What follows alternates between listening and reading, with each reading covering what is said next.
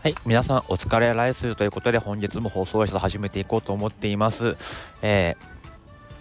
普段は教育現場で働いていて、え放課後は NFT クリエイターだったり、えー、マネーリテラシーを上げるオンラインコミュニティに参加していたりしている、えー、糸間が NFT に関することやお金に関するあれこれを放送していく番組です。ということでですね、えー、3日ぶりぐらいの更新になるんですけども、まあ、なんでね、更新しなかったかというと単純に寒いからですねこの、えー、10年に一度の大寒波ということで、まあ、普段ね屋外で撮っていますので、まあ、帰り道とかにね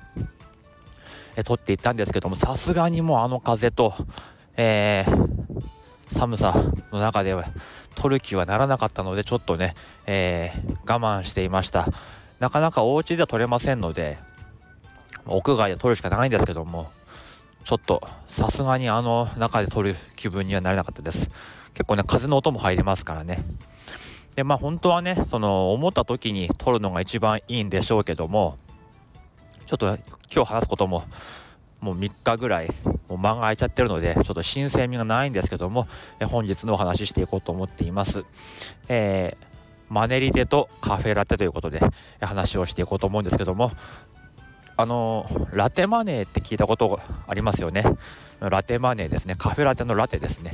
例えば毎朝仕事に行く前に、えスタバで、ま、スタバじゃなくてもいいんですけどもカフェラテをまあね買ってから行くのが習慣になってる人なんて、えいますけども例えばカフェラテそういう、えカフェで飲んだ場合、350円から500円ぐらいするわけじゃないですか。それをまあ、え、月に20日勤務したとしてまあ、1万円ぐらいかかりますよね。それを、え、1年間続けたらまあ12万円。この金額ってバカになんないよねって話ですよね。その12万円あったら他に何かできるでしょうってことで、よくあの節約する時なんかにもそのラテマネーを減らしましょうなんてことを言われていますね。うん。で、自分はですね、まあ、朝そのカフェに行くような時間もないんですね。正直その、えー、8時過ぎにはもう働いてますから。えー、ないんですけどもやっぱりカフェで、えー、お茶とかしたいなって気持ちはやっぱりあります。やっぱりこう自分はこうカレー好きで、え、通してますけども、え、同じぐらいコーヒーも大好きで、まあ、カレーはねたまにこう、まあ、毎日食べるとは言ってますけどもたまにま食べない日ももちろんあるんですけどコーヒーは確実に毎日飲んでますね。うん、でまあ休日の日なんかはやっぱり2回とか飲んだりします。うん、でですねまその中で自分はどうやってそのラテマネーと付き合っているかっていうことを、えー、本日話をしていこうと思うんですけども、えー、全くねじゃあ自分はカフェでコーヒーとかカフェラテ飲まないかっていうとそうじゃないです。結構自分が住んでる地域ってあのコーヒーが有名な地域がすごい近いんですね。本でも取り上げられたりするようなシングルオリジンとかってことで、まあ、ブレンドじゃない、えー、コーヒーですね。だからそういうところで買うと1杯400円とか500円とかするんですね。もちろんそういうのもご褒美的には買いますが、まあ、一般的には買わないです。で、カフェで言うと、やっぱりスタバよりもベローチェですね。ベローチェに行きますね。うん、スタバはやっぱり雰囲気を買ってるってイメージがあります。あの、コーヒーはあんまりね、スタバのコーヒーって美味しくないなってすごい思うんですよね。あそこでコーヒーが美味しかったらもう最高なんですけども、まあ、スタバに行く時はあの空間で過ごす時間を買ってるっていうふうに自分は思っているのでだからスタバのテイクアウトはもう絶対にありえないですね、うん、だってそこでね美味しくないコーヒー買って帰るなんてことはもう無駄ですからね。だからゆっくりできるときは、えー、スタバに行きます。ただ、あの普段はベローチェに行きますねな。なんでベローチェかっていうと、まあ、250円なんです、1杯コーヒーが。で、えー、ベローチェのアプリを使うとですね、毎日1回スクラッチカードができるんですね。で、そのスクラッチでポイントを貯めていくと、まあ、1000ポイント貯まると100円引きっていうことになります。で、もう自分はですね、えー、1万ポイントぐらい貯まってるんで、まあだから、何？1000円分ぐらい割引してもらえる、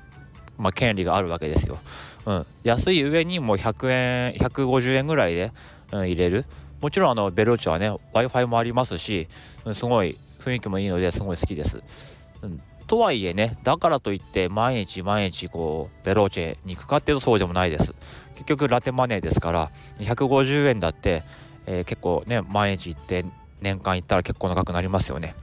だから普段はまああのドリップコーヒーを使っているんですけどもまあ、買う時もね楽天とかでもまとめて100袋とか買うんですね。そうすると、まあ、大体1杯25円ぐらいの計算になるようなものを買ってます。うん。まあ、ちょっとねコスパ重視ですね、まあ、味とか、まあ、正直仕事でね飲む分だったら合間に飲む分だったらそこまであのこだわらなくてもいいかな飲めればいいかなっていう感じなので、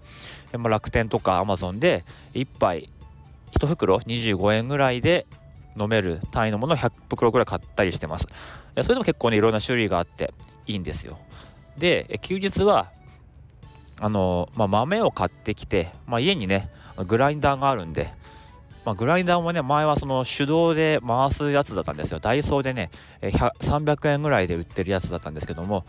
結構いいんですよあれ。ただですね楽しいんですけどもやっぱ時間がかかるんですね。もうガリガリ引くまで結構時間かかるし疲れるってことで、えー、去年から電動のものを買いました、うん、USB で充電できるような結構すごい便利なやつですね、うん、それで、えー、休日はやっていますから豆を買ってきてます。まあなんで豆で買ってくるかっていうと、まあ、粉で買っちゃうと、まあ、劣化が早いので豆で買ってきてます。で豆も使わない分はもう冷凍庫に保存してるってことなんですけどもさすがに豆で買うと 100g あ 200g か。200g1000 円いくらで、えー、買えますね。でそうするとやっぱ大体1杯 150ml で作るとするとまあね1415杯飲める、うん、価格にすると60円か70円ぐらい、まあ、それでもねあのベローチェとか行くよりは全然安いじゃないですか。すごくいい豆使ってで、まあ、家で飲むんだったら、うん、そんだけで飲めるということなんですけども、まあ、ここまでだったらね、まあ、うちでもやってるよ何が珍しいんだいってことになるんですけどもあの、どうですかね豆で引いた後にまあ、その、まあ、出がらしというか、うん、その粉をどうしてますかね皆さん。もう捨ててますかね。あの僕はですねあの粉はまあもちろん休日だけですけどもあれでもう3回か4回回しますね。うん。朝まあ1杯目入れてまあ普通のコーヒー飲んででまあお昼ぐらいまでそれを取っとくんですね。もう結構3回4回までは全然味出ますね。うん、あのアメリカンコーヒーとか好きな人だったら全然問題ないですね、うん、いい豆なら豆であるほどいいです。さすがに、えー、ドリップコーヒーのドリップパックだともう2杯目から結構もう薄い感じになってしまうんですけども豆でひいたやつに関しては、まあ、34回は持ちますね。だからもう朝入れた後はもうそれでもう午後夕方ぐらいまでやります。そうするともうね60円ぐらいだった、えー、コーヒーがかけあ割る4ですから。もうね十何円、まあ、15円ぐらいのものになる、うん、もちろんね 味は保証できないですけども、まあ、コーヒーを飲むということであればねもう十分ですから。まあ一日そんなに何杯もコーヒー飲まないよっていう人からすれば、うん、どうでもいいかもしれませんけどもでもねあのーあれ1回で1杯で捨てるのはちょっともったいないと思いますよ。せめて2杯、うん、あるいはま2杯目はねあの別の人に家族とかに えー、飲ませるとかしても全然おかしくないぐらいのクオリティですので、まあ、そこで自分はねラテマネーを節約してコーヒーを楽しんでいます。でですねまだあるんですよ。あのコーヒーの粉って消臭効果があるんですね。あれを、乾燥させて袋に詰めてですねなんかこう麻袋とかなんかこう紙パックみたいなものに詰めておくとあれがこう消臭パックになってトイレとか靴箱に入れておくとですねあのー、消臭効果があるんですね。はい。であれをやっていますね。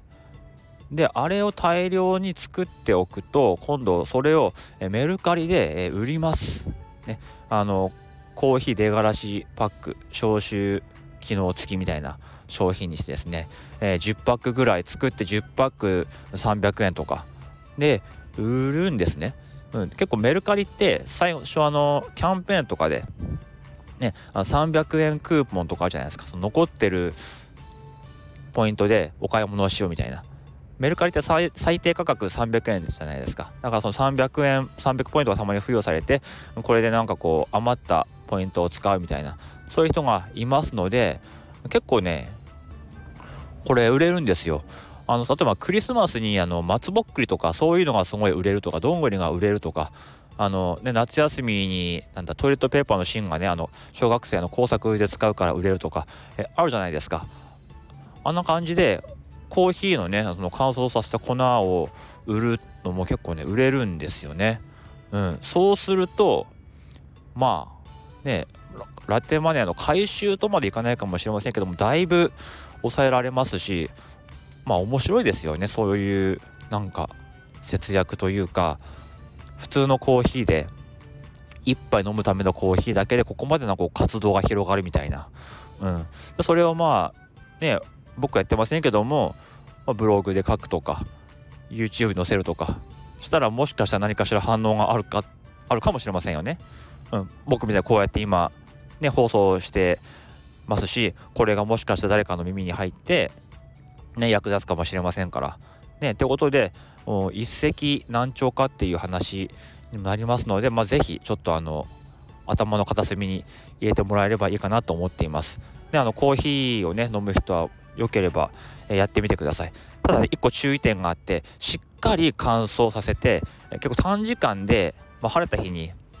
あの外に出しておくとかしておかないとカビが生えてしまいますから、うん、そこだけは気をつけてください。